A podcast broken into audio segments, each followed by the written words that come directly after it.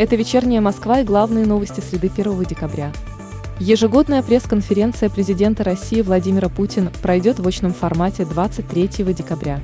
Об этом сообщил пресс-секретарь президента Дмитрий Песков. По его словам, из-за ограничений по коронавирусу число присутствующих на пресс-конференции журналистов сократят до 500 человек. Пространство же в месте проведения будет увеличено. Он добавил также, что пресс-конференция в этот раз пройдет не в Центре международной торговли, а в Манеже.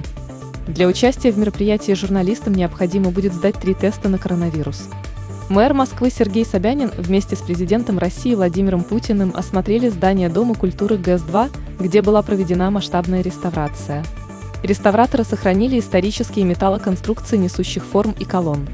Во время работ были восстановлены два больших открытых зала внутри ГЭС-2, получившие название «Проспект» и «Площадь».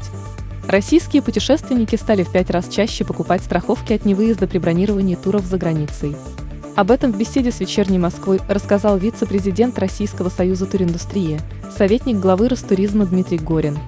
По его словам, особенностью туров в период пандемии является большее количество туристических страховок, в том числе от невыезда.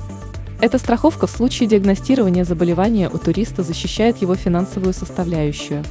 По версии новостного агрегатора СМИ-2, Самой читаемой новостью этого дня стало сообщение о церемонии прощания с певцом и композитором Александром Градским, которая состоялась в театре «Градский холл». Десятки поклонников пришли к столичному театру, где музыкант 7 лет проработал художественным руководителем.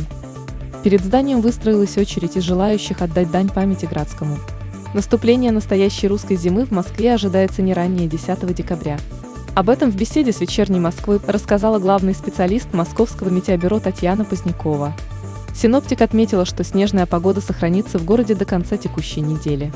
После предстоящих выходных столбики будут опускаться даже до минус 8-10 градусов. И по-настоящему зимняя погода придет в город 10-12 декабря.